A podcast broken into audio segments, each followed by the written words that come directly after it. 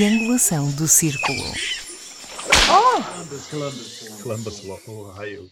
Bem-vindos ao centésimo décimo segundo episódio da Triangulação do Círculo. O meu nome é Miguel Agramonte, falo-vos de Aveiro e cabe-me a imensa responsabilidade de ser o provocador deste episódio especial no chamado mês do orgulho LGBT+, e já é o terceiro especial que fazemos LGBT, agora é que eu estou a ver. O ano passado foi aquele fantástico com os heteros, etc. Enfim, há sempre uma barracada nos nossos especiais, portanto vamos lá ver o que é que isto, que é que isto vai dar. Eu sou o Max Pensador e estou a falar-vos de Faro. Eu sou o Daniel Rocha e estou uh, no Auchan para comprar bacalhau à brás. Ah! Eu quase que apostava que ia estar em Setúbal, mas não. Não, filha, não. Estou mesmo em Almada. Almada City. Para este episódio escolhemos como tema o bullying. Mas é um bullying que queremos colocar no contexto escolar, independentemente do grau de ensino. E porquê? Porque entendemos que a escola é uma espécie de antecâmara do futuro, do que está para vir, e, portanto, imagino eu que eh, poderá haver uma relação direta entre a quantidade de bullying de hoje e a saúde da sociedade eh, de amanhã. Ou seja, vamos tentar abordar o bullying não num contexto estático, que geralmente é aquilo que é apresentado, mas sim com uma perspectiva evolutiva. Ou seja, há hoje mais bullying do que havia há uns tempos. E uma segunda dimensão, que também gostaria de trazer para aqui, para início depois de conversa, é o tipo de bullying. Portanto, existindo mais ou menos do que no passado, será que ele acontece da mesma forma? Por exemplo, com a digitalização da sociedade, será hoje o bullying mais digital, sendo que antes era mais analógico? Como acontece nos episódios especiais, convidamos uma data pessoal para estar aqui connosco a debater estes temas. E desta feita, e por ordem alfabética, para não ferir quaisquer suscetibilidades, temos connosco o Daniel Boto, professor do terceiro ciclo em Ciências Naturais e Cidadania. Olá, Daniel. Olá, boa noite. Tudo bem com vocês? De onde estás a falar? Eu estou a falar de Sintra. Temos também o Gonçalo, na qualidade de aluno do ensino superior do curso de Sociologia da Universidade do Algarve. Olá, Gonçalinho, estás por aí? Olá, falo-vos de Faro, capital da cultura 2027. Ai, ai, ai, ai, espera, espera. Ou pelo menos Temos concorrência, temos concorrência com Aveiro. ambicionam. Não, ambicionam ser, só não ser duvido. O Pedro Nuno Figueira, que é professor de ensino artístico. Olá, Pedro. Olá, boa noite. Falo de Aveiro eu espero que Faro fique eh, capital europeia da cultura. Queres dizer porquê? Porque sim. Muito bem. Aveiro a, a proposta cultural. Não, não, não, não, agora acho que não é. Não é o tema. Não é o tema. Não é, É melhor, é melhor do que a de Faro, de certeza. Pronto. e finalmente, por último, mas não o último, Pedro Paes, que está aqui enquanto orador do projeto de educação da rede Execo. Olá, Pedro. Olá, boa noite. Já agora falo da Pampilhosa, ok? Hum, Uau! Pampilhosa do Botão, porque existem duas Uh. Pampilhosas. então, muito bem. E já agora também estou a apoiar eh, a, candidatura de Aveiro, porque eu quero que seja uma capital portuguesa. Ah! adorei, adorei. Pronto. E com isto, Independência, já. senti aqui. Onde é que fica mesmo a pampilhosa do botão? Na Bairrada. Há muito tempo que não apareces no estrangeiro, Pedro. Gonçalo, se me permites, vou começar por ti. Já foste alguma vez vítima de bullying? Em ambiente escolar, já. Acho que é um, é um bocado daquelas experiências. É tipo coming out. Espero que não tenham que passar, mas provavelmente a maior parte passou. E sim, mas foi no primário, quinto, sexto ano. E o mais curioso, yeah, foi que foi cedo e curiosamente foi pela mão, diretamente, pela mão de, de uma mana, de outra mana.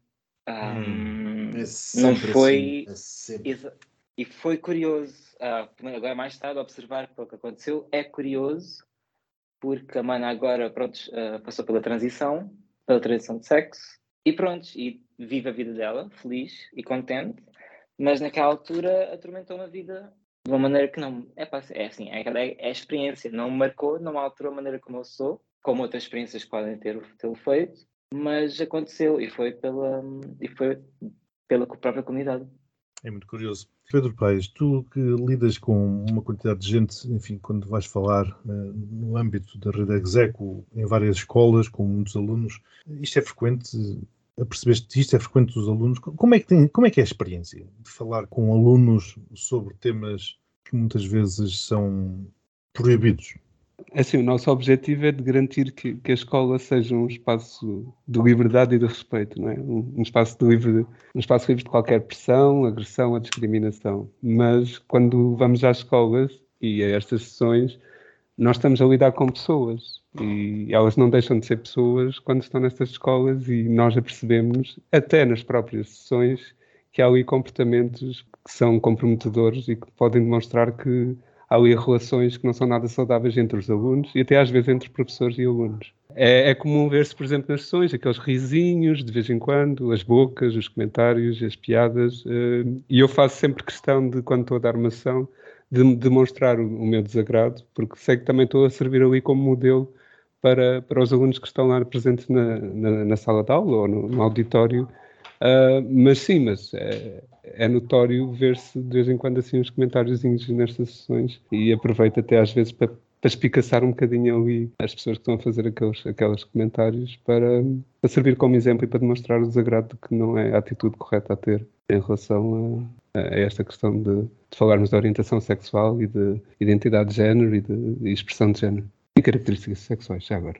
Não, Daniel Boto, já agora, para continuar aqui na ronda, eh, tu, enquanto professor, eh, no terceiro ciclo, no terceiro ciclo eu tive que te perguntar quando tu me disseste isto, porque eu sou um bocado clássico e, portanto, para mim não me fazia, não sabia muito bem o que era o terceiro ciclo. O terceiro ciclo é sétimo, oitavo e nono anos, foi o que tu me disseste, não é? E, exatamente, sim, sim. Portanto, estamos a falar de alunos ali na ordem de, dos 12, 12 a 14 anos, enfim, em média, naturalmente, não é? Sim, sim, exato. Sim. Que é aquela fase de transição, ou seja, de, de pré-adolescente, adolescente, definições, não é? A própria alteração hormonal também acaba por, por ajudar isso. Tu já assististe a alguns episódios de bullying?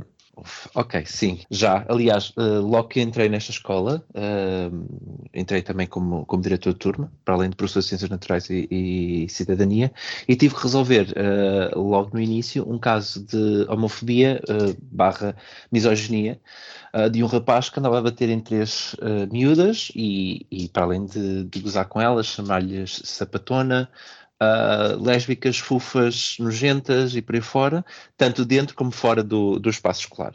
A questão é que estas três alunas tentaram fazer queixa uh, pronto, da situação a, a alguns professores, mas foram sempre, não, não quero dizer que foram descartados, mas tentaram arranjar outras alternativas para tratar do assunto, falando e pouco mais, mas não procuraram, por exemplo, alternativas de falar com a direção ou, ou até mesmo fazer o, o, o, endereçamento ao agressor, no fundo, não é? Uh, e acabei por ter que ser eu, porque ainda por cima era tudo dentro da minha da turma, não é? Dentro da minha turma e tive que tentar solucionar isto.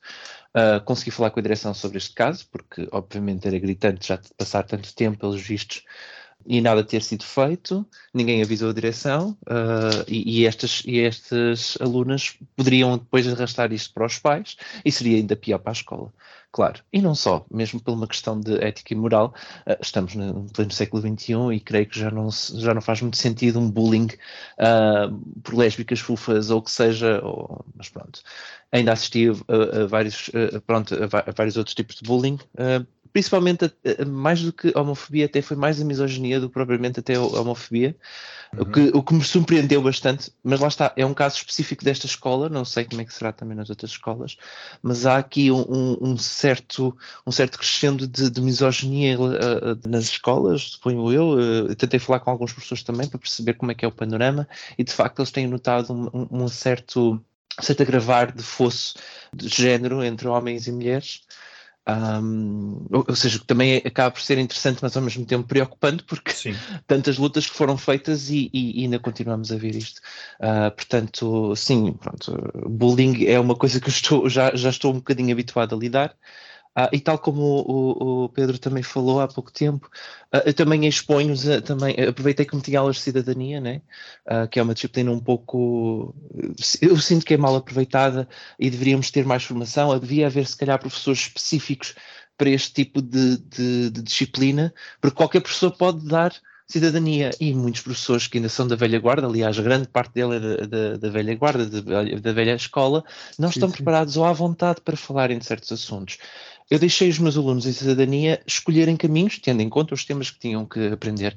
E, e, e até me surpreenderam. Aliás, os casos de homofobia foram eles que resolveram dentro da própria turma. eu dei-lhes um, um, mote, eles procuraram uh, resolver as situações, quiseram fazer apresentações uh, à turma, à escola, e eu consegui e, e encaminhei-os para esse, esse, esse lado. Ou seja, eu estou a dar o poder a eles para eles mudarem o próprio mundo que habitam, que é o que faz mais sentido para mim. Uhum. Um, e, e, eu fiquei surpreendido, porque eu, eu fiquei na sensação que posso ter um pouco de esperança. Esta próxima sociedade, talvez, ou esta próxima geração, talvez possa continuar o trabalho, sendo que tem que ter as ferramentas certas e as pessoas também certas para, para, este, para este trabalho. No entanto, o fosso, como tu disseste, eh, agrava-se, o fosso da misoginia, não é? Exato, mais que até de homofobia, porque eu até engraçado, ou seja, achei, achei interessante que a homofobia era um pouco menos expressiva que a misoginia. É curioso. Já agora, se quiser responder naturalmente, tu és assumido enquanto gay para os teus alunos? Ou seja, eu assumi uma postura, eu tenho, tive muito receio, porque aliás é a primeira vez. Não vou estar, não vou estar a mentir, não vou estar a dizer, olha, não, disse, não disse, ou não. Eu, eu tentei manter uma, uma postura neutra, eu, mas aliás disse também, reforcei aos alunos que não se deve perguntar isso aos professores, a não ser que eles sejam convidados a saber. Ou seja, se eu quisesse, eu dizia-lhes. Uhum. Uh, não acho que seria, não acho que, pronto, em termos de respeito, digamos assim, e porque ainda estamos num ambiente profissional, de certa maneira, não é? Há ali um espaço que eu não posso atravessar com eles. Mas deixei subentendido, eles, tanto que uma, uma aluna minha, de, de outra turma, não por acaso da minha direção de turma, uh, perguntou-me diretamente, o professor é gay? A minha resposta foi, e se, e se eu for? Qual é a questão? Deixe de ser teu professor? Deixe de dar aulas, deixe de ter uma vida, deixe de ter família, deixe de ser um ser humano. Qual é aqui o, o problema para, para, essa questão, para aí fora? E ela depois ficou assim: ah, não há problema nenhum, e por aí fora. Era mais uma curiosidade, mas achas que é bom perguntar isso a um professor? Estamos num ambiente de escola. Eu, ok, eu gostava de ser teu amigo, mas não te esqueças que eu continuo a ser professor e tu continuas a ser aluna. Noutro caso, noutra situação em que eu já não seja teu professor, talvez até possa convidar a saber so, sobre mim. Mas neste caso, acho que não faz muito sentido estás-me perguntar isso. Pronto, mas deixei subentendido que poderia ser. E também deixaste aqui uma série de temas que já, já voltaremos, porque já, já há aqui sumo. Claro. claro. Vou só chamar o Nuno, que também é professor, mas és professor, Pedro, num contexto ligeiramente diferente, não é?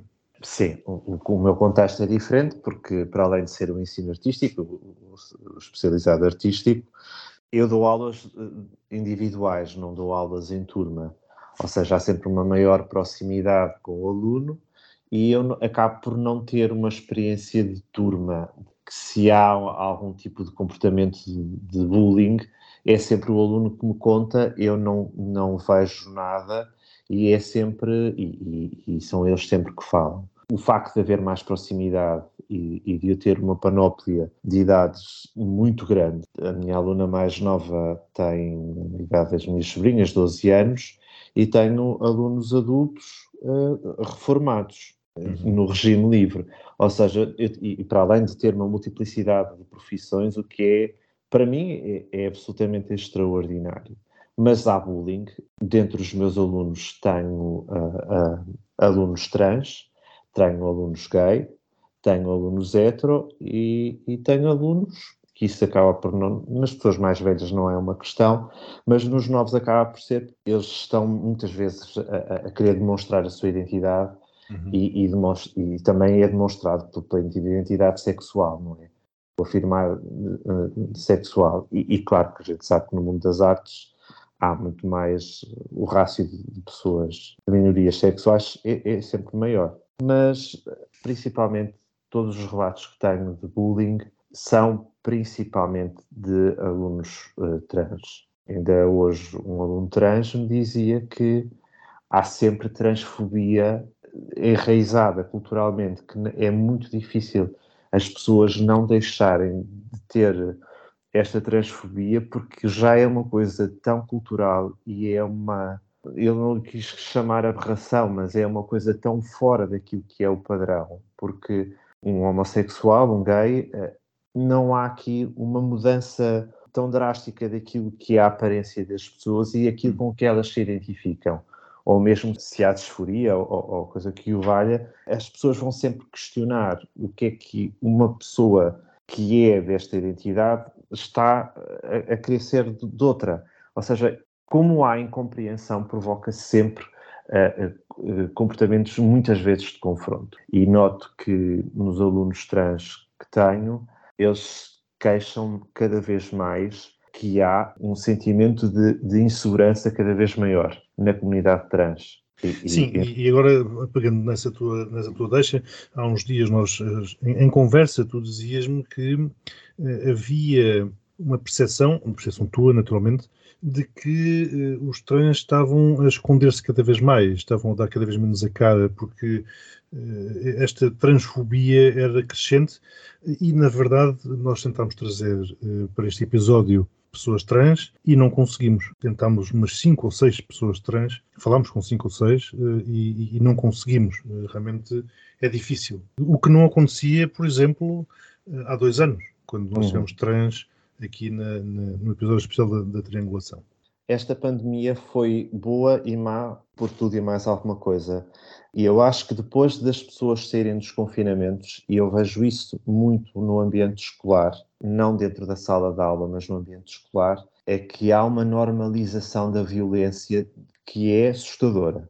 Hum. Não só a violência física, o confronto físico eh, tende a ser uma, um impulso imediato, não há as pessoas uh, tentarem acalmar ou resfriar uh, as coisas e partem logo para o confronto físico. E para além de, do, do confronto uh, e da agressão nas redes, quaisquer que elas sejam, é sempre muito agressiva e extrapola tudo quanto é limite do aceitável. E, ou seja, toda a questão do confinamento e, e as pessoas falarem por meio digital, por assim uhum. dizer, fez com que se normalizasse uma série de comportamentos que até então não eram comportamentos aceitáveis. E eu acho que isto é uma das consequências, o facto de, das, das pessoas mais vulneráveis, nomeadamente a comunidade trans, se estar a, a, a resguardar porque sentem isso diariamente não só no digital, mas também eh, cada vez mais eh, assumidamente na rua e nos grupos de, de pessoas. Estavas a falar da, da questão dos, do bullying, aquilo que eu falei no início do bullying digital. Aqui há uns tempos estava a falar com o Pedro Paes e o Pedro Paes dizia-me que o bullying hoje em dia é diferente. Eu não sei se agora gostaria de ouvir a opinião de todos, quer dizer, estamos perante, com, esta, com, com, o digital, com as redes digitais, estamos perante um bullying diferente nos dias de hoje daquilo que era antes de termos todas estas ferramentas tecnológicas e se sim, será este um bullying mais violento, mais complicado? É assim, uh, o bullying uh, continua ser, as formas de agressão continuam a ser um bocadinho as mesmas, não é? Nós estamos, as formas de agressão podem ser desde uh, as vítimas são vítimas de assédio, vítimas de insultos, vítimas de divulgação de, de boatos ou de mentiras, agressões físicas, pode passar por, por ameaças, por a exclusão até dos próprios grupos, não é? entre pares, comentários, piadas ou até gestos de natureza sexual, eh, as formas de agressão continuam a ser as mesmas. Agora, o que está diferente, eh, e isto é, obviamente, é a minha opinião, não é, não é, não é opinião da, não é algo que é institucional da Rede ISECO, é mesmo a minha, só a minha opinião, é a área de, de, atuação e onde, onde ocorre muitas das vezes o bullying, porque se antigamente o bullying estava circunscrito uh, nos recreios e nos corredores das escolas, muitas das vezes. Agora o bullying espalha-se por, por, todas as redes sociais porque perde-se assim um bocadinho um, o controle ou, ou, ou, a atuação do, do, do, espaço físico onde, onde o bullying acontece e que isso pode trazer é, uma certa desresponsabilização das escolas porque já não está circunscrito ao espaço escolar onde, onde, onde as escolas são responsáveis e atuam para, para a educação de, de, dos alunos. E isso traz depois outros problemas, porque se sai do espaço e do recreio das escolas, então aí já é mais difícil atuarmos para, para, para controlar essas situações e para, para atuar sobre essas situações. Sim, e passa a ser um bullying 24 horas por dia, não é? Sim. E, sim. e deixa, o aluno deixa de ter a alternativa de mudar de escola, por exemplo que era o que eu via muitos, muitos alunos fazerem. Sim, sim. Enfim, antigamente, sim, sim, se, antigamente se, se, um aluno tinha problemas numa escola e, e, se estava a ser vítima de maus tratos na escola, uma das soluções era mudar o aluno de escola. Uh, hoje em dia, uh, como, os, como, as relações entre os alunos se dá por outras vias, de, através das redes sociais e isso tudo, a perseguição pode continuar mesmo que o aluno saia da escola e não se resolve praticamente nada em relação a isso. Por acaso gostava de acrescentar em relação ao, que Pedro Paz disse, é, é, a questão agora também da parte das novas tecnologias e digital.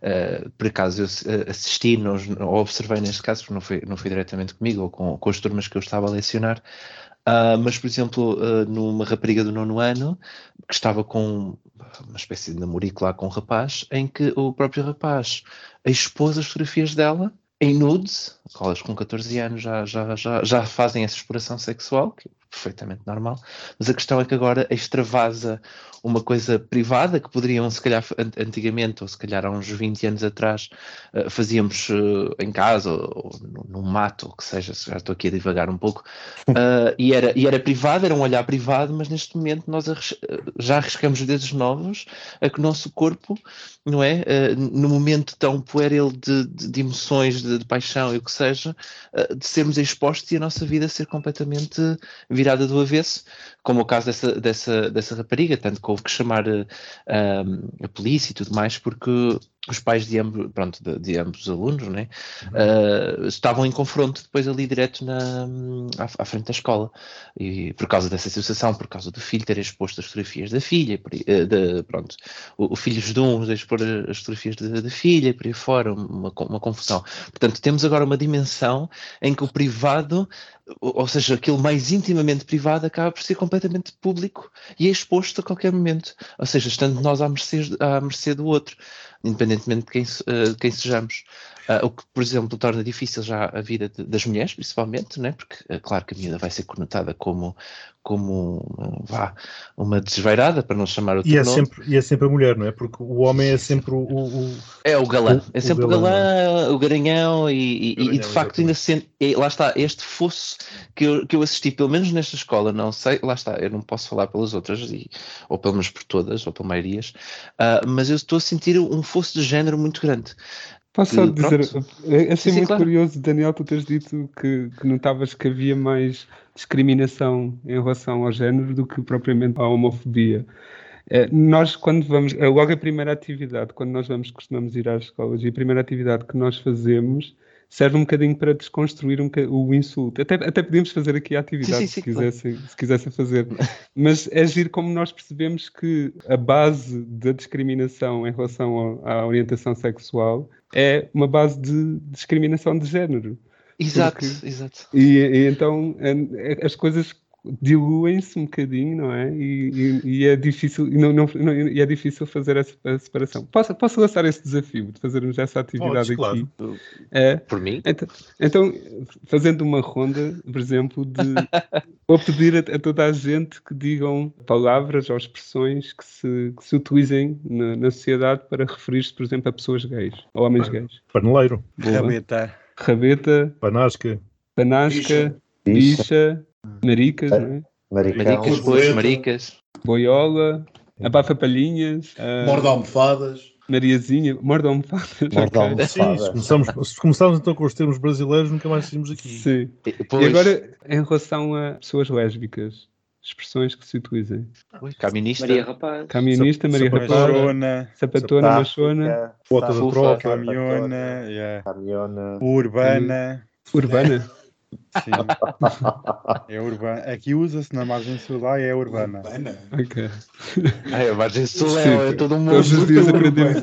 Todos os dias Que aprendemos. Sempre. Yeah. Quando fazemos este exercício nas escolas, a lista de nomes para rapazes gays é muito grande, mesmo muito, muito grande, e a lista para nomes para raparigas lésbicas é sempre um bocadinho mais curta. Também há algumas isso tudo. E depois eu costumo perguntar, e quais destes, e para pessoas hetero, por exemplo?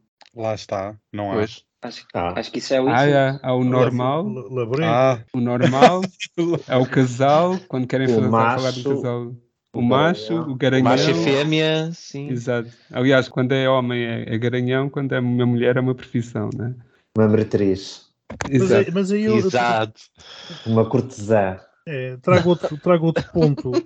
A questão do, do bullying em relação aos gays, neste, neste caso, será mais eh, forte em relação eh, aos gays efeminados? É essa a questão, é que se nós formos a reparar, para já não há nenhuma palavra que tenha um, um- um sentido positivo. Quando nós estamos a referir a pessoas gays ou a pessoas lésbicas, nenhuma palavra tem um sentido que seja positivo. Então, Todas as expressões que são utilizadas para estas pessoas, para referenciar estas pessoas, são insultos.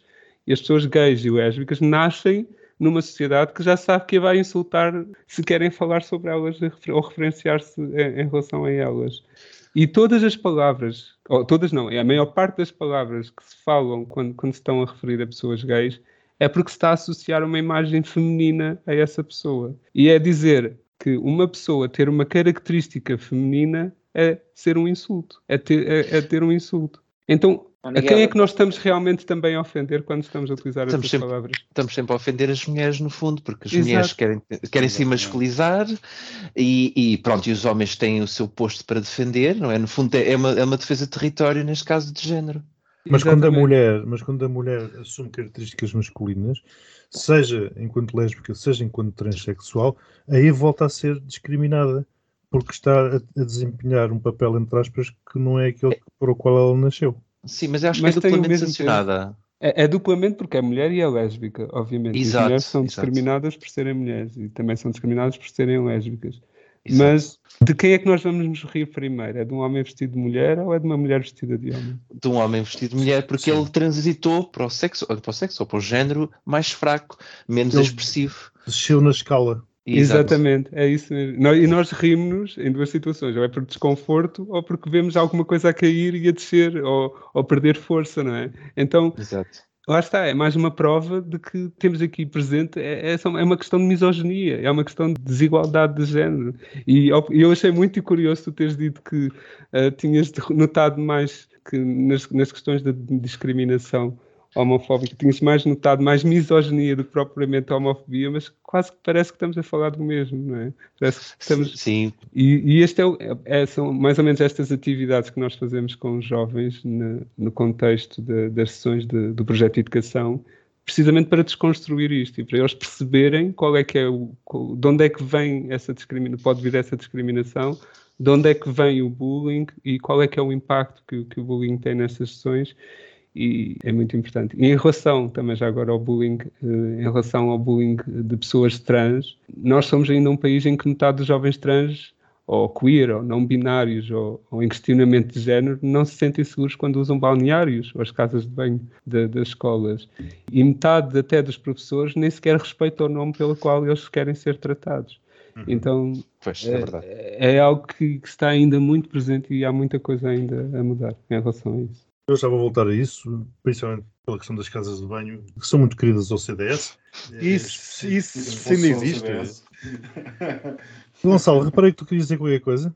Não, em relação à, à tua questão, em, onde perguntaste, um homem que. um rapaz que aparenta uma, uma, tem uma aparência um bocado mais feminina, provavelmente vai ser, vai ser mais atacado, ou vai, vai ser mais alvo de homofobia. Ainda em relação ao caso que eu descrevi que aconteceu comigo, o bullying em questão ah, sofria mais a homofobia pela mão da população em geral, ou seja, dos, héteros, não é?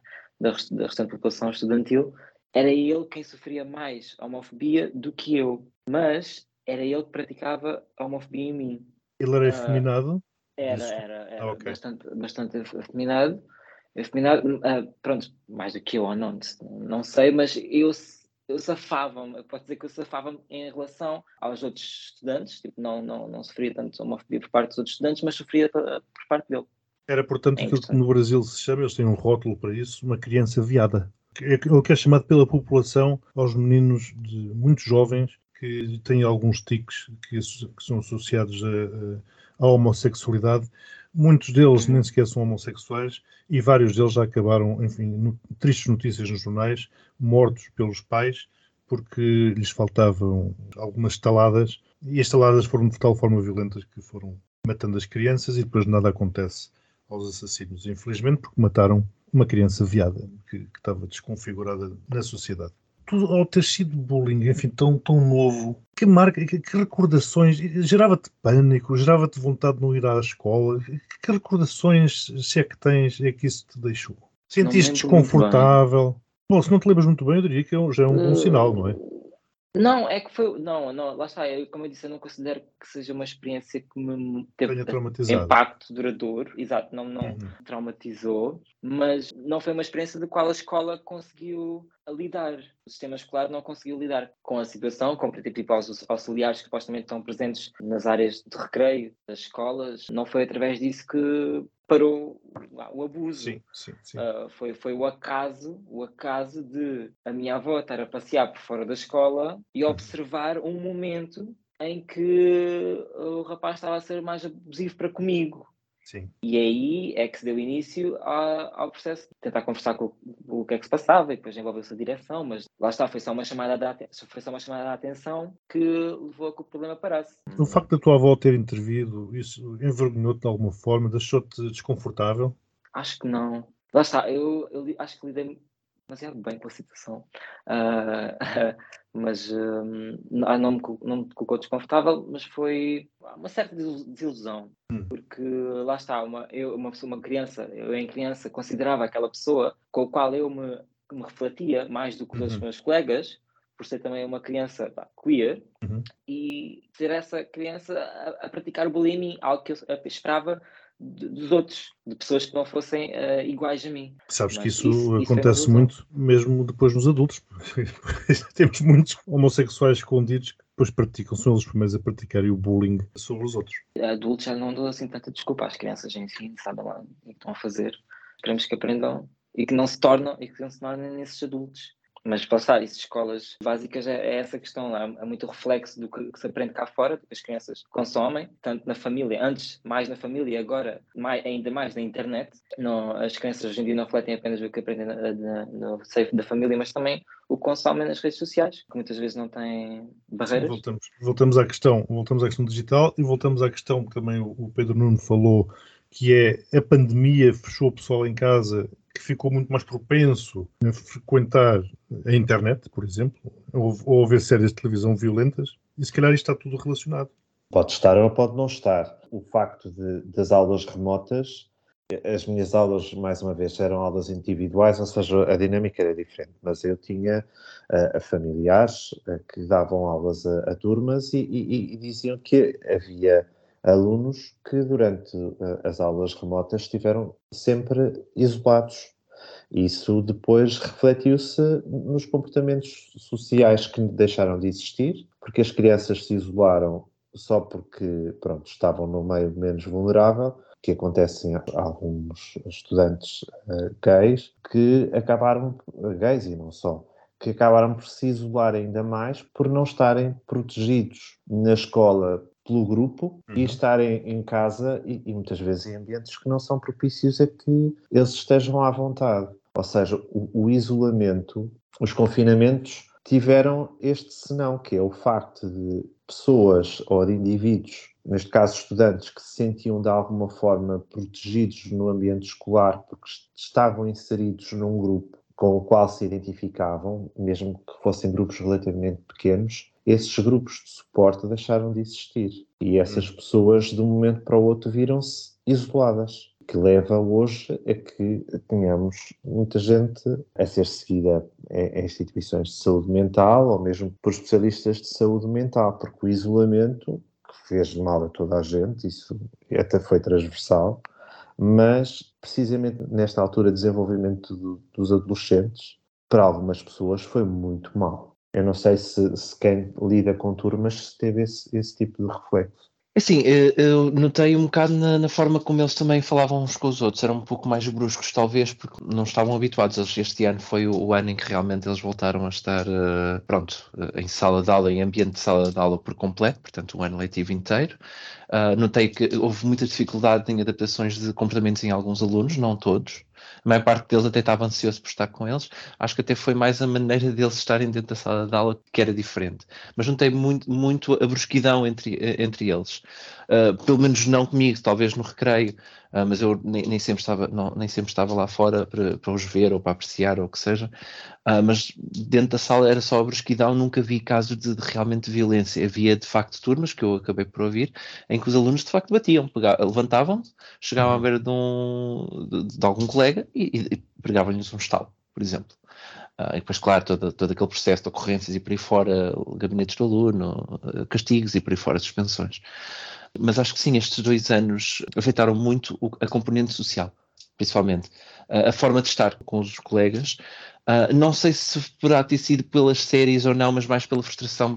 Eu, eu creio que é mais a frustração também de, de uma vida completamente amputada em alguns alunos, não vou dizer todos, mas estes pelo menos que eu, que eu apanhei entre o sétimo e o oitavo ano, portanto eles vinham de um sistema em que estavam com os colegas, depois de dois anos ficaram fechados, não percebiam muito bem o que estava a passar, ficam fechados, ficam frustrados, levam, com os, com, com, levam diretamente com as confusões que os pais possam estar a sofrer, seja da sua relação, seja das suas situações financeiras, ou o que seja, ou, ou outros... Ou da falta assuntos. de espaço em casa, que era uma coisa Exatamente. Que é isso, a falta de espaço em casa e as crianças estão ali expostas 24 sobre 24 uhum. a, a, situações que se calhar eh, podem ser uh, traumatizantes e irrecuperáveis, não é? de certa maneira.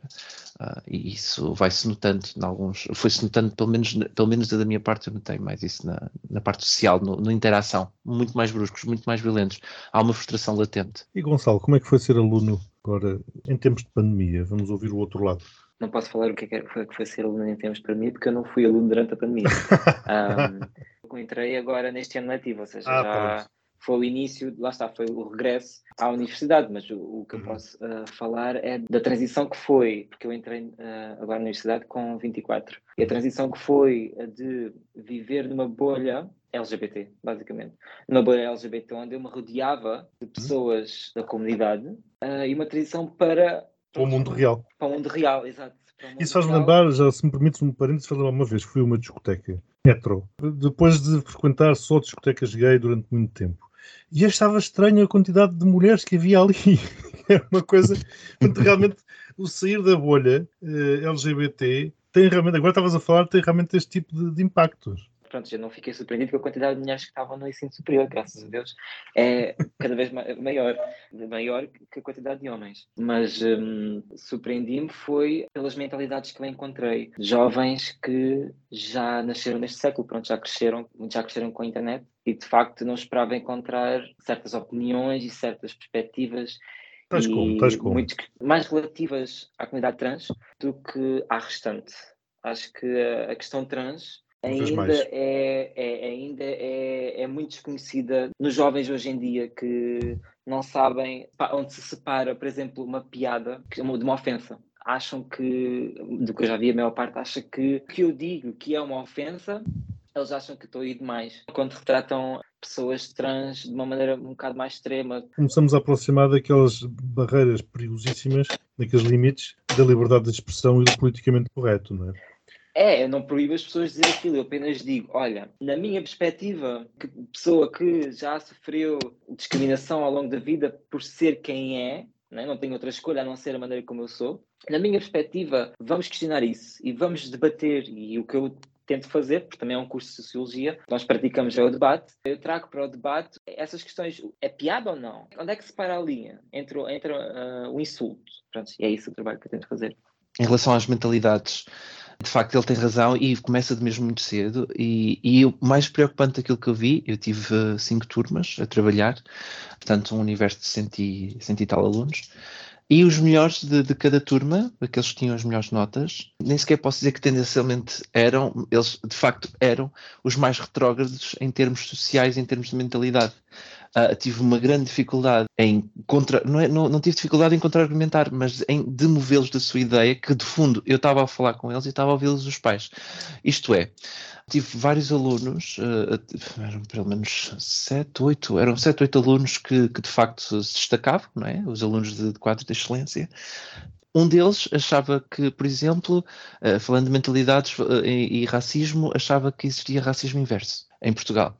Hum foi chocante para mim, um miúdo de 12 anos, chegar à minha beira e dizer: Ah, mas o professor, e o racismo inverso? Ah, se, se, um, se, um, uh, se um black uh, mata um branco, não se faz nada, não é racismo. Blá, blá, blá. E eu fiz assim olhar para ele.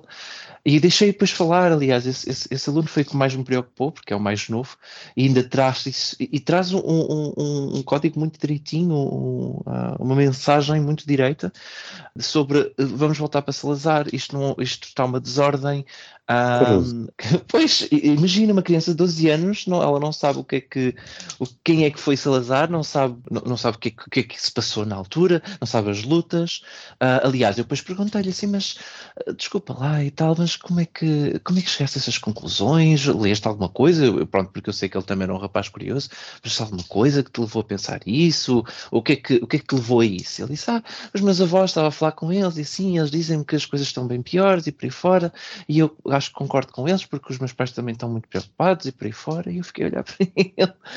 E eu, pronto, né?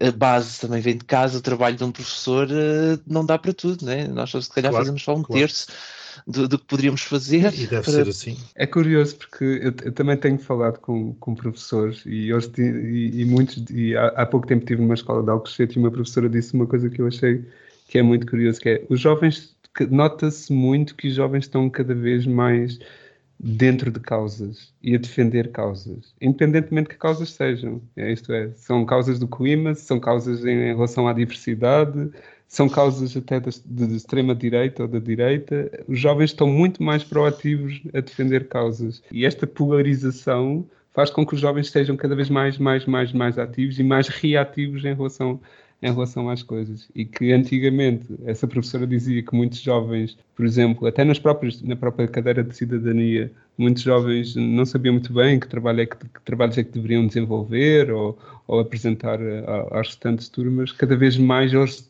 são mais de, ok, eu quero trazer esta associação para falar sobre isto e, e para defender, quero defender esta causa e até nas próprias sessões que nós damos da, da Rede Eco, há cada vez mais jovens a, a, fazer o seu próprio coming out. Era o que eu ia perguntar, se uma vez é, tido um episódio desse tipo. Sim, sim, sim. Eh, eu tenho notado nas últimas sessões, há sempre duas, duas ou três pessoas que fazem o seu próprio caminho alto à frente de toda a gente, à frente da escola, e que é, isso até às vezes pode ser perigoso e que nós não, nós não apelamos, ao contrário do que muita gente pode pensar, nós não apelamos para que as pessoas façam um caminho alto nas sessões, precisamente porque sabemos que têm que fazê-lo estando seguros de, realmente de, das bases. empolgadas pelo, pelo momento, não é? Exatamente. Tive uma, uma aluna minha que decidiu falar comigo da minha direção de turma e fez o seu caminho alto para mim, assim, Uh, não, não, estava assim propriamente à espera e ela depois, uh, pronto, ela, ela, ela revelou ser bissexual e eu depois disse, mas sabes o que, é que, sabes que, é que quer dizer bissexual? Sabes o que é que acarreta ser um, um bissexual? E perguntei-lhe, não é?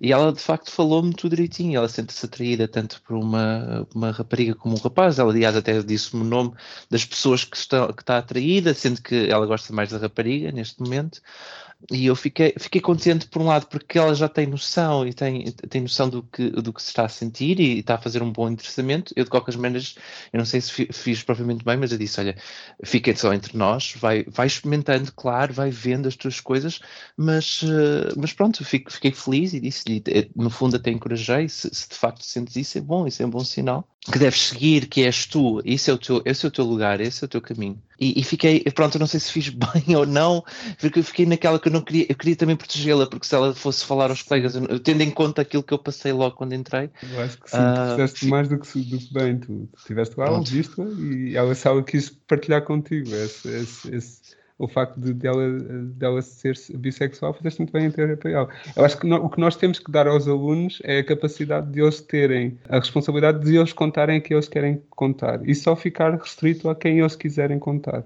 Exato. E não, não espalhar ou não, não informar outras pessoas que ela nos contou isso, uh, imaginando outros professores ou, ou outros sim, colegas. Sim, não falei, nem, falei, nem falei porque sim. eu não quis, porque lá está, isso para mim é, é, um espaço privado. A pessoa, tal como a minha sexualidade também, não é um espaço privado, mas acaba por ser. Eu convido-te a saber se sou ou não homossexual, ou então se eu de facto estiver abertamente a fazer, fazer, as minhas coisas. Se eu tiver alguém, estou com alguém. Eu estiver a falar das minhas coisas, estou a falar, mas num contexto laboral que é ser professor, porque para mim eu vejo como um contexto laboral. Portanto, há ali um limite em que, Sim. pronto, né, esbate Sim, e estamos ali. a falar de jovens, em que jovens são dependentes, obviamente, de alguém, não é? E, de, e, e há aqui claro. uma dependência que, que pode pode criar problemas se os pais ou os familiares se não souberem, não souberem por, por, outras pessoas que não pela própria pessoa. E acho Claro. que é sempre importante nós darmos sempre essa, essa salvaguarda, ok. E, e também é dito, até nas próprias sessões, que as pessoas são livres de, de contar a quem quiserem contar e que ninguém tem que contar por elas, porque isso poder, pode estar a, a- a- a trazer problemas para, a- para a própria pessoa. Uma coisa já agora, só mesmo para terminar também, é que de facto nós falámos até há pouco tempo que a maior parte dos professores não estão preparados para estas situações, a própria, a própria cadeira ou disciplina Uhum. de cidadania não está, Sim. No meu ponto de vista, não está a ser bem aproveitada. Uh, há pessoas que estão a dar aquela disciplina sem terem o mínimo de tato, o mínimo É de, verdade. de formação para isso. Aliás, porque eu vi alguns uh, falavam, uh, falando em questões, lá está, como estamos a falar de bullying, quando se fala, porque eu ouvi, eu ouvi conversas né, paralelas, uma pessoa está na sala dos professores, que achavam mal que os, que, que achavam mal que os miúdos perguntassem sobre, sobre sexo, sobre sexualidades, sobre géneros, sobre o, que é que é a identidade de género, o que é que é, o que é, que é isso. Pronto, e eu fiquei, fi, fi- pronto, fico preocupado porque né, estamos, a- estamos ainda a trabalhar com, com, com, gerações futuras e, e Uhum. com pessoas que estão, eh, pronto, que foram colocadas numa posição que não estão preparadas, minimamente preparadas. E, e Ah. preocupa-me. Não há espaço programático, exato, não há espaço programático para se falar sobre estas questões, a não ser nesta Pois não. disciplina de cidadania. A maior parte dos pedidos que, que recebemos para ir às escolas é sempre a pedidos de alunos que querem fazer um projeto em cidadania e se calhar deveria haver, um, obviamente, um incentivo maior ou um acompanhamento melhor, às vezes, dos professores. Os próprios professores também admitem, nós não sabemos muito bem como é que vamos avaliar este projeto ou como é que vamos avaliar Claro. isto porque não sabemos que, que não, não temos conhecimento de causa. Então, há aqui, há, sim, há um esforço que tem que ser feito e há um esforço que, obviamente, tem que, tem que, tem que partir de, de nós. Felizmente, nós estamos, cada ano que passa, estamos cada vez com recorde de, de sessões. Este ano, desde janeiro até, até agora, fizemos 153 sessões em Portugal, Ótimo. o que, o que mostra que mesmo que que- aliás, nós estamos mesmo a ter um problema de, de capital humano para poder ir a estas sessões, porque muitas algumas, eh, algumas sessões já tivemos que rejeitar até eh, a, a nossa presença, porque não, não tínhamos ninguém para poder ir. Eh, isto, obviamente, é também um trabalho voluntário, mas temos reparado que sim, que, que falta. Falta, obviamente, falta eh, os professores, eh, uma formação para professores e falta algo, se me permitem, algo mais institucional. Porque caímos sempre na velha, e se calhar acho que era o que o Miguel ia falar em relação à CDS, caímos sempre na velha discussão de quem é, qual, é- quem é que tem o papel de educar, se é a escola, se são os pais. São os e- pais. Quem define o programa? O programa é político? E eu acho que, tipo, a escola, obviamente, é quem tem o papel de educar porque vai educar pessoas, não é? Para o futuro. E, Não é o e papel de instruir? o que quer que seja. Mas não, há, Essa- não, não é essa falar. palavra- Essa palavra é, é proibida em Portugal. A instrução era pré-25 de Abril. Ah, ok. Exato, já é verdade. Isso não Mas se eu- pode dizer que é uma estupidez. Mas não se fala na escola sobre afeto, a não ser pronto quando Exato. há essas iniciativas. Não se fala sobre afeto, não se fala sobre eh, inteligência, não, não se tenta desenvolver inteligência emocional. E os programas têm, a escola tem que sofrer uma, uma, uma, uma reforma muito grande. E, Claro, Mas e- isso, tem. isso advém da fraca formação de professores que tens. e da fraca formação também de pais que, que nós educámos no, no Claro, passado. sim, isso Exato, é uma é- pescadinha de rabo na boca. É Exato. verdade. o E- e papel, depois não nós, nós estamos- não nos podemos esquecer que há um grupo, eh, eh, uma década de professores que não esqueceu do ensino. Nós, neste momento, temos professores muito velhos nos grandes centros urbanos. Eu falo disso com conhecimento de causa, porque as minhas sobrinhas têm aulas no Porto e a média de idades da escola dela ronda os 50 e muito 60 anos. É inconcebível que num grande centro urbano tenhamos uma média de idades de professores tão velha. Porquê velha? Por muito desempoeirados que os professores sejam, há sempre condicionantes, principalmente se eles agirem em bando, não é? Sim, Eh, costuma-se eu- dizer que os professores de agora são, foram os alunos de há 40 anos atrás, não é? Então eles foram Sim. educados Há há 40, anos. 50. Anos atrás. Exato. 50. Então, a questão é, mas a quem é que não é o papel da escola educar, não é a educação que tem que eh, educar as pessoas para elas serem, para elas para o futuro, para, para pensar no futuro. Então, é nas escolas que nós temos que educar e formar pessoas. É na escola que nós, tem que haver essa responsabilidade E, e, estar a dizer que as escolas não, não, não, são as escolas que devem ensinar os filhos, então as escolas serão o quê? Um depósito? Sim, mas, mas, depois há, há muito desajuste. Por exemplo, a nível do ensino secundário, sei que há projetos que podem ser feitos em correlação com, com mas há sempre a questão de que te condiciona muito a gestão do, do, tempo de sala de aula, que é ou que são os exames, a sim, preparação para sim, os exames. Sim, Isso condiciona e muito a matéria que tens que dar e os programas que estão, eh, pronto, é, é, são o que são. Mas tem que haver, isto tem que passar por uma forma do ensino muito grande. Por exemplo, na área da música, as coisas estão sempre a ser coladas a, a cuspo. Nós vivemos numa reforma pedagógica de meados do século passado. Nós estamos praticamente no final do primeiro quartel do século XXI e nós ainda estamos com reformas no ensino da música dos anos 40 e dos anos 50 do século passado, o que é absolutamente assustador. E, e tu vês depois aquilo que acontece nas escolas especializadas de música, nomeadamente nos conservatórios, que é um desajuste enorme entre o mundo real e aquilo que as pessoas ou que, as, que os indivíduos, que os estudantes são estimulados no mundo real. Isto não pode acontecer, o desfazamento entre uma, a realidade e outra não pode ser tão grande. Nós já ouvimos falar este discurso que é o meu amor no governo, já dizia o Guterres, e há quantos anos é que foi o Guterres primeiro-ministro, era a educação. E as mudanças foram praticamente nenhumas. E o bullying combate-se com a educação. É a conclusão? Ah, claro, mas isso, isso é lógico, não é? Isso é lógico que a educação em casa, não é? E a educação na escola, não é? Porque a, a escola, como eu já disse muitas vezes, Miguel, é uma microsociedade e é quase que um laboratório social de Exato. relações que, as, que os miúdos têm uns com os outros. Por exemplo, agora puxando a brasa à minha sardinha, a música era uma disciplina absolutamente fulcral no processo de instrução, desde de idades mais jovens até, até ao final do secundário. Porquê? Porque os músicos têm que saber coabitar e trabalhar em, em relação uns com os outros. E aquilo que nós vemos no ensino é precisamente o contrário, em Sim. que é estimulado o individual e a competição que não nos leva a lado nenhum, que depois Exato. chega ao mercado de trabalho e o que é que te pedem? Pedem-te para trabalhar as equipas multidisciplinares, pedem-te para trabalhar as equipas e tu não sabes. O bullying combate-se em relação, é fomentando as relações, é fomentando a afetividade, é fomentando uh, a empatia e pensar no, no, no, quem está ao nosso lado é que nós combatemos estas questões de violência e de maus tratos na, nas escolas. Muitas das vezes o que acontece em relação ao bullying, ah, há aquela desculpabilização, ah, são crianças, eh, não, aquilo é, é próprio da idade, são crianças. Se, sempre foi assim, não é? É, sempre foi assim. Mas a questão é, uma criança sabe estar numa mesa porque foi educada para estar numa mesa a comer. Uma criança sabe como é que deve falar porque foi educada e aprendeu a falar. Não, vem, não, não nasce nela essa questão. E o bullying também tem que ser educado as crianças também têm que ser educadas.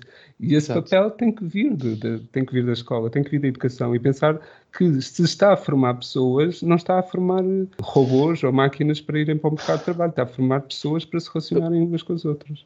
O que eu costumo dizer é que estamos, a, a, a, no fundo, a dar mais máquinas para, esta, para a peça, não é? Porque para esta fábrica de, de, dinheiro, que é esta mão de obra, no fundo, só estamos a criar isso, autómatos.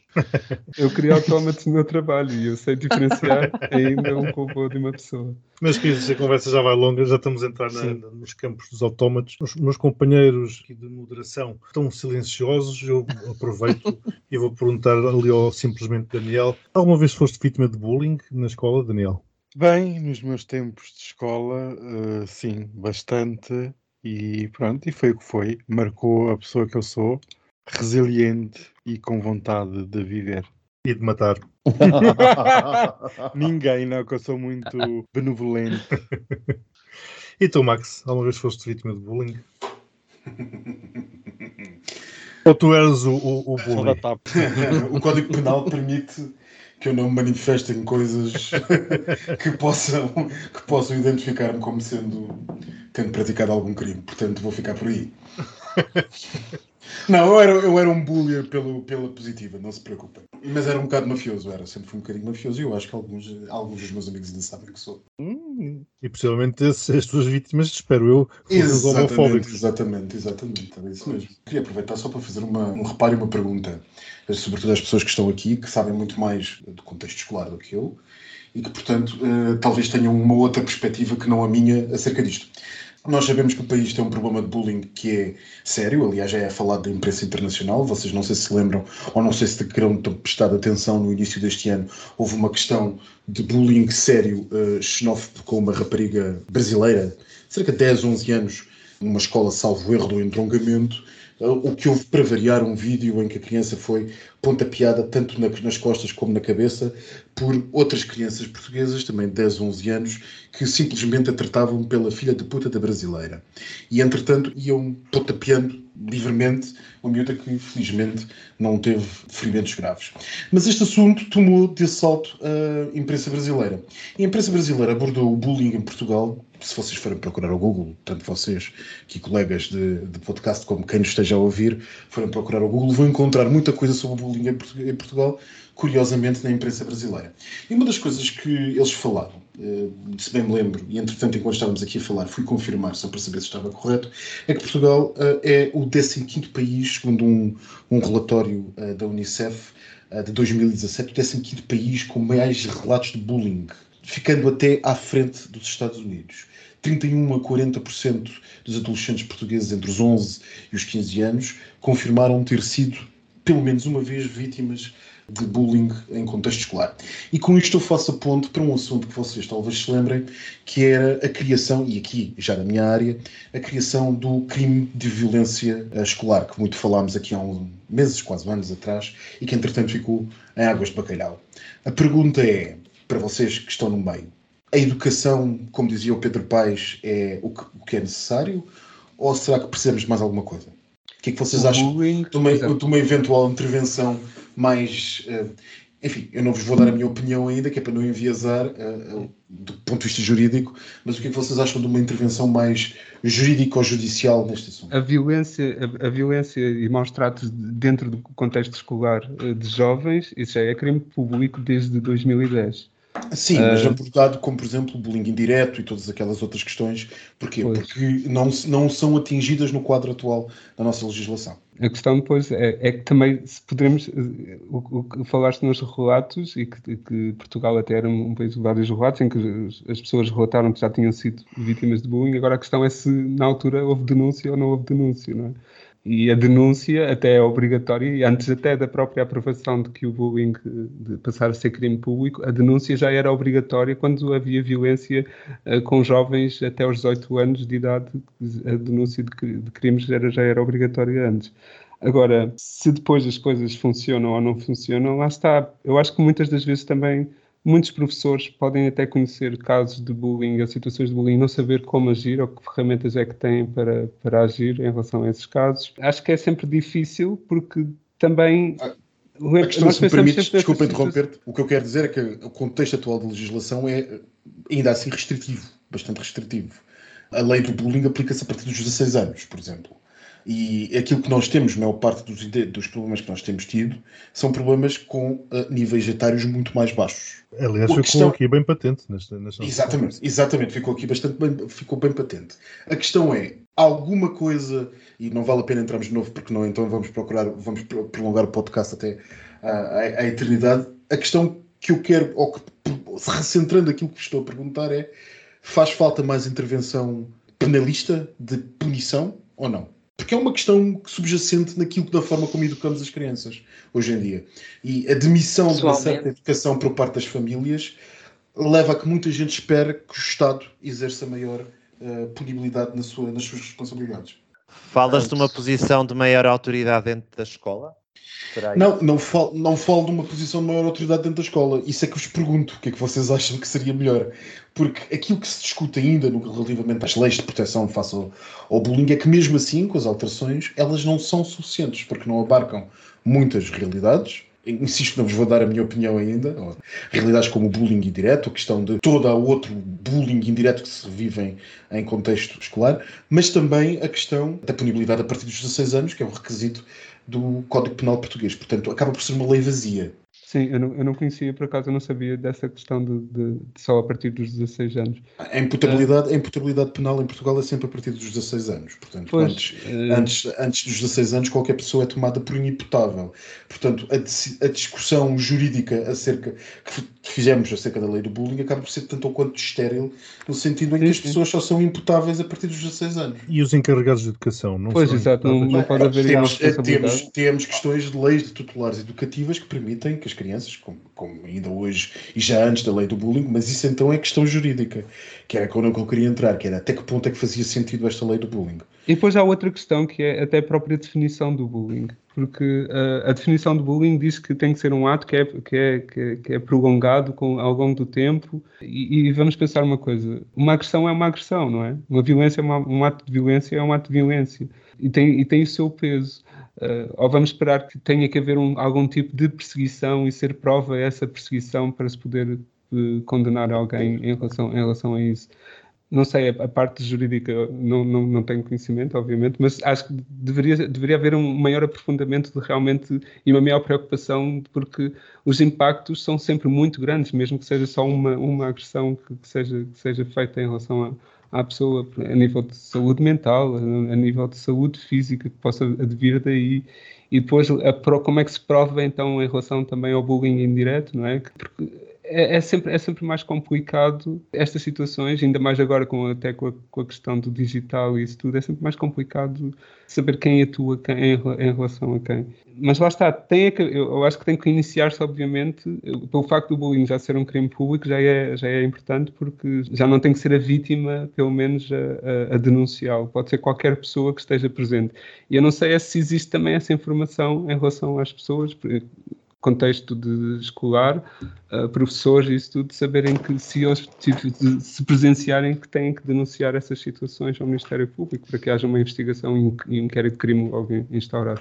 E é um bocadinho a lógica do deixa andar ou e depois se arrasta para situações piores. Sim, tem, tem a ver também muito daquilo que eu reparei, há muitos professores que de facto fazem esse descarte, como eu até falei já há um tempo aqui no podcast, em que os professores, pronto, já cansados com, com, com o peso que já têm do seu trabalho, muitas vezes descartam estas situações uh, ou, ou, de facto não têm grandes alternativas ou descartam-nas.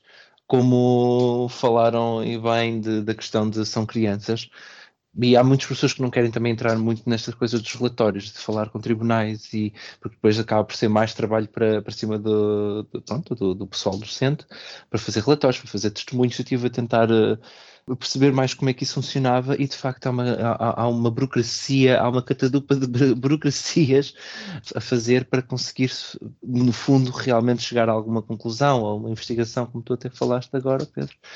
Por isso é que eu acho que isso demove muito a ação do, do pessoal docente e até mesmo dos auxiliares. Aliás, em relação aos auxiliares, não, não são todos, mas a maior parte deles não tem a formação devida para também cuidar fora da, da, sala, da sala de aula da educação também, porque no fundo eles também são também observam também um pouco da, da educação deles, ou pelo menos do comportamento deles também fora do.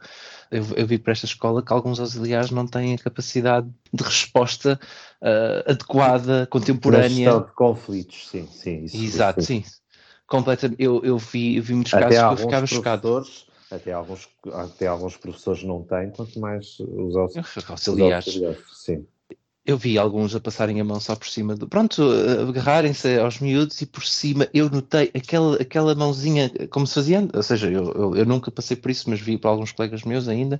Ainda me lembro disso, eles apertarem o ombro do miúdo, mas o miúdo a tentar disfarçar. Uh, e eu fiquei assim, meu Deus, que horror, isto é uma tortura medieval. um, mas no fundo, lá está, ainda temos, ainda temos pronto, uh, o, sistema, o sistema de ensino todo, todo, todo deve, deve, passar por uma reforma uh, do zero uma terraplanagem, uma terra queimada e começar tudo do zero. Muitas voltas a dar. Muito bem, meus queridos, olha, uh, resta-me agradecer-vos a vossa, a vossa disponibilidade a vossa paciência e, claro, aqui esta agradável conversa, mais um, um, episódio de triangulação. Antes de nos despedirmos, vou deixar um desafio aqui ao Pedro Nuno, uma vez que ele é uh, professor de música. Pedro, que música clássica, atenção clássica, é que tu escolherias para ilustrar um bullying? Ai, sei lá. o bullying. Olha, hoje estava a falar com, com alunos meus de Britain Há, há uma, há uma ópera, agora por falar nisso, e, e- mas não tem muito nada a ver, que é o Peter Grimes, que, é- que é numa aldeia pescatória, e é sobre a incriminação de uma pessoa de um crime de violência e- a sério e, violência e morte de, uma criança. E o Britton, nessa altura, estava e que escreveu-se, se calhar, música bastante interessante. O Peter Grimes, se calhar, dava assim uns lives de situação de conflito. Se calhar é por aí, sim. Britton. O Peter Grimes. Porque tem que ser sempre em drama. Há bocado estavam a falar de cortesãs, estava-me logo a lembrar da Traviata, mas não tem, não, não tem nada a ver. Mas se calhar o Peter Grimes, o Britton, sempre século XX. Muito obrigado. E Obrigado vamos- pela presença. Obrigado, não. Vá, obrigado. Então, peraí, mas não vamos todas ao postigo.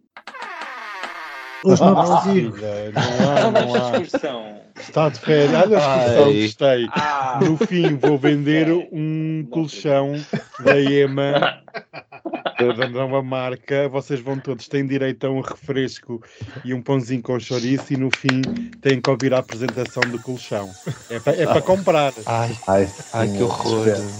Sete espera. Já está, olha. Já caem planos e tudo. Já, já começou. Olha o de boca aberta. Pronto. Beijinhos, até para próxima. beijinhos, obrigado. obrigado.